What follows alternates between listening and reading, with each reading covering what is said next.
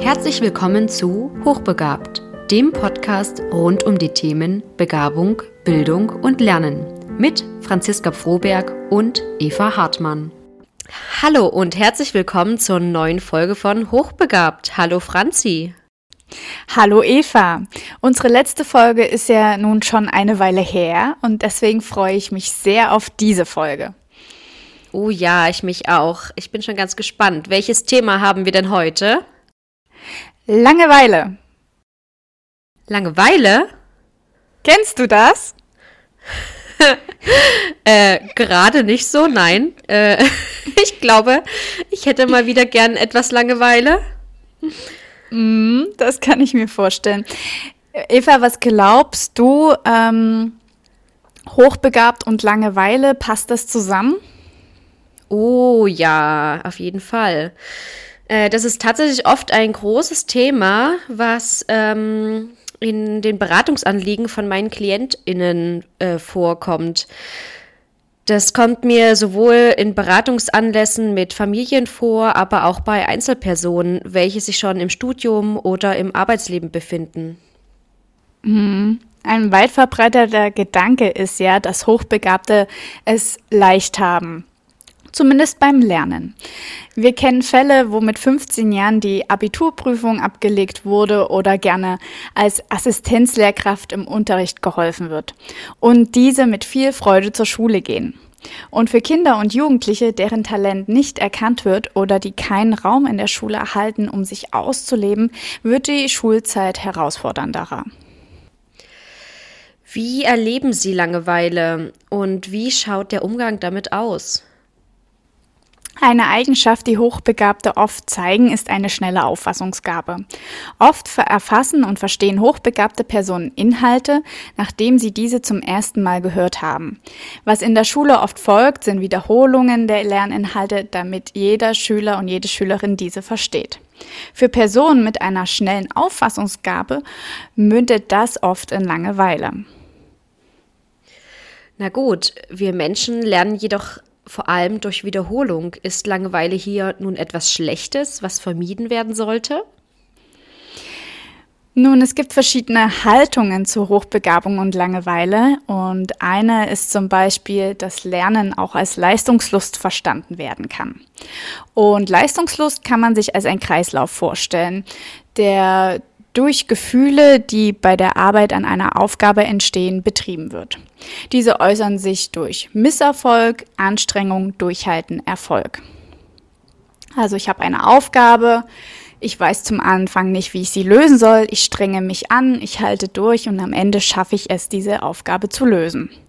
Während diesem Wechselbad an Gefühlen werden im Gehirn Bodenstoffe ausgeschüttet, im Falle von Erfolg Endorphine und wir fühlen uns super, fröhlich, stolz, dass wir die Aufgabe erfolgreich absolviert haben.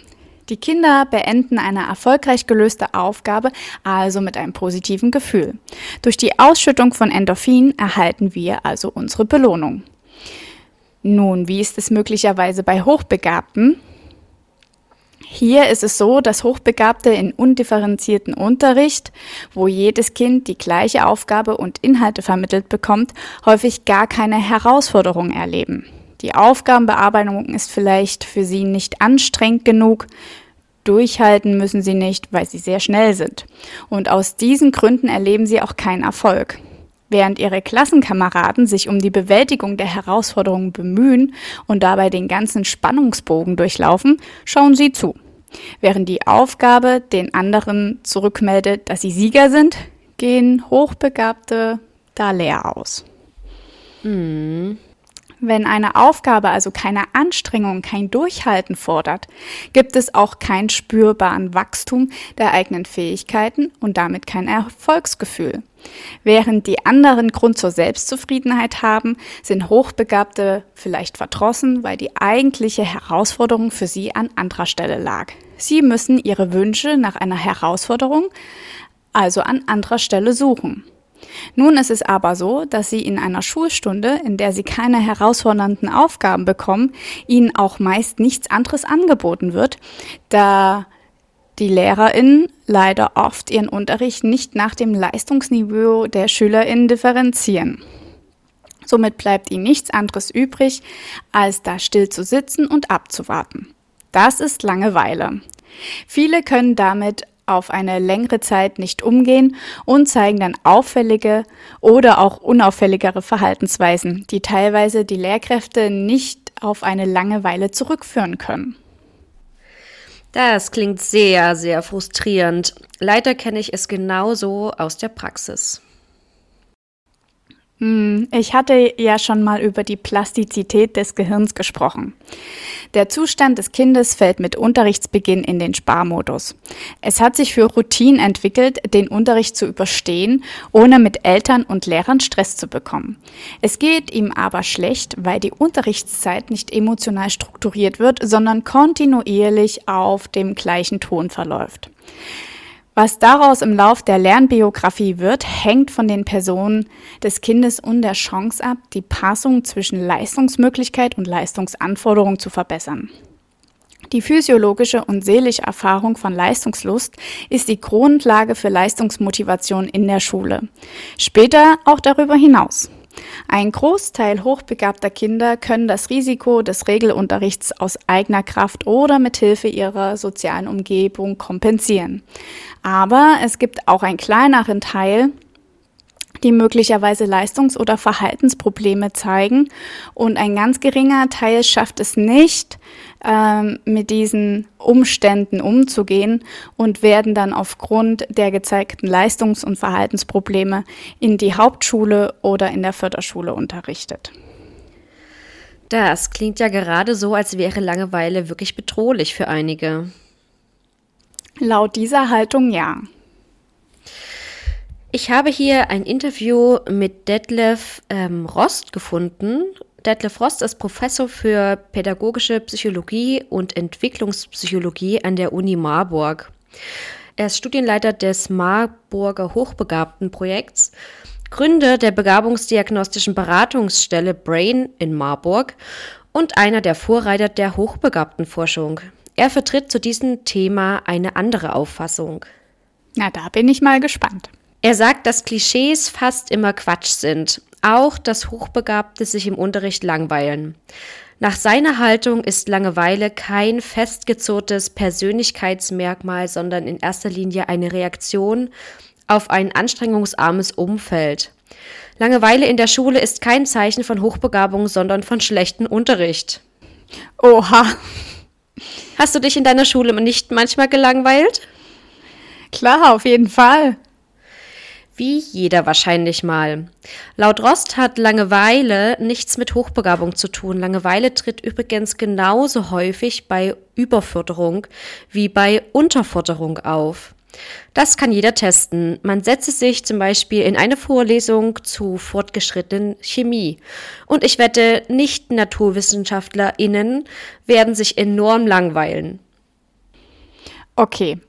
Wenn Langeweile im Unterricht eher auf eine misslungene Didaktik hindeutet, wie sollte damit am besten umgegangen werden?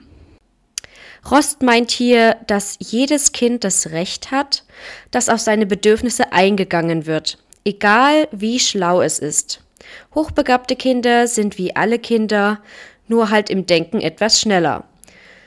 Gute Lehrer, die im Unterricht differenzieren, können das in der Klasse auffangen. Wenn in einer Klasse fremdsprachige Kinder sind, ADHS-Kinder, Hochbegabte, ja, dann können Lehrkräfte natürlich schnell überfordert sein. Klar, die Hochbegabten zeigen wieder, die Orientierung am Durchschnitt ist Unfug. Der Durchschnitt passt für keinen. Man muss Unterschiedlichkeit wertschätzen und von Anfang an differenzieren. Das erfordert allerdings auch andere Rahmenbedingungen, mehr finanzielle Mittel, mehr und besser fortgebildete Lehrer. Und nach Rost ist es auch machbar. Heißt das fördern, fördern, fördern? Laut Rost ja und nein. Denn auch Hochbegabte haben das Recht, mal nicht gefördert zu werden, wie jeder. Er sagt, wenn er nach Hause kommt, will er sich ja auch mal entspannen. Reden, Fernsehen, manchmal guckt er sogar Deutschland sucht den Superstar, um sich zu entspannen. Wie könnte denn ein Umgang mit Langeweile im Unterricht aussehen? Da geht es darum, was Langeweile verursacht. Unterforderung, Überforderung, schlicht kein Interesse, keine Lust. Und hier liegt der Schlüssel in der Kommunikation. Bei Unterforderung kann die Lehrkraft anbieten, dass einzelne SchülerInnen an einem eigenen Projekt zum Beispiel arbeiten. Anstatt dass sich alle in der 10. Klasse in Englisch mit Grammatik beschäftigen, können einige auch einfach Tolkien oder Jane Austen im Original lesen. Bei Überforderung ist es wichtig, diese erst auch einmal zu erkennen. Dazu sollten auch Schülerinnen der Lehrperson Feedback geben, wenn sie nicht mehr mitkommen. Dann kann die Lehrperson darauf reagieren und die Klasse von neuem abholen. Aha, okay. Und bei keinem Interesse, keine Lust? Das ist natürlich auch wichtig, das Interesse der Schülerinnen zu wecken. Da ist sie, die große Frage nach der Motivation. Wie gelingt es mir, meine Schüler für das heutige Thema zu begeistern? Welchen Einfluss hat das Thema auf die Entwicklung von Kompetenzen und Fähigkeiten? Mathe war für mich zum Beispiel lange ein Jonglieren von Zahlen, dessen Sinn ich nicht verstanden habe. Wir haben es gemacht, weil es, man es macht und es irgendwie auch wichtig ist, aber motiviert war ich lange nicht. Erst als ich eine neue Lehrerin bekam und sie uns gezeigt hat, dass Mathe vor allem ein Training zum Lösen von Problemen darstellt, fiel es, mich, fiel es mir leichter, mich zu motivieren. Alle zur gleichen Zeit für ein Thema zu begeistern und zu motivieren, klingt wirklich herausfordernd und gelingt bestimmt nicht immer gleich gut. Das kann ich mir auch sehr gut vorstellen. Bei Langeweile geht es ja nicht nur um die Schule, sondern auch im Job zum Beispiel erleben wir Langeweile. Und vielleicht ist das auch gut so. Denn ja, Routinen führen zu Langeweile, weil wir kennen alles schon. Routinen sind allerdings auch gut und schön und bequem und wichtig. Absolut. Denk an deinen ersten Arbeitstag. Die neuen Chefs, Aufgaben, Kollegen, Arbeitsräume. Neu ist auch ganz schön und aufregend. Oder der erste Schultag in einer neuen Schule. Da müssen wir uns viel merken und uns zurechtfinden. Und hier sind dann natürlich Routinen hilfreich. Die Balance ist halt immer wichtig zwischen Anspannung und Entspannung, zwischen Neuem und Gewohnten. Und Langeweile gehört einfach auch dazu. Sie öffnet oft die Tür zur Kreativität, neue Ideen und den Mut, mal wieder etwas Neues zu wagen. Interessant. Anstatt Langeweile als Ausdruck von Zeitverschwendung zu sehen, könnte man es auch als Motivation betrachten, dass es Zeit ist, was Neues auszuprobieren und zu erleben. Vielen Dank und wir hören uns wieder zur nächsten Podcast-Folge von Hochbegabt. Tschüss. Tschüss. Das war Hochbegabt, der Podcast rund um die Themen Bildung, Begabung und Lernen mit Franziska Froberg und Eva Hartmann. Wenn du unsere nächsten Folgen nicht verpassen möchtest, dann folg uns auf unserer Instagram-Seite. Hochbegabt, der Podcast. Wir freuen uns auf dich.